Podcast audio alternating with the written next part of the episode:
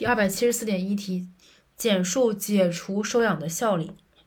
解除收养的效力是有两有一些法律后果，分为身份上的法律后果和财产上的法律后果。身份上的效力分为两点：一是拟制血亲关系消除，二是自然血亲关系恢复。但成年的是否恢复可以协商确定。然后财产上的效力。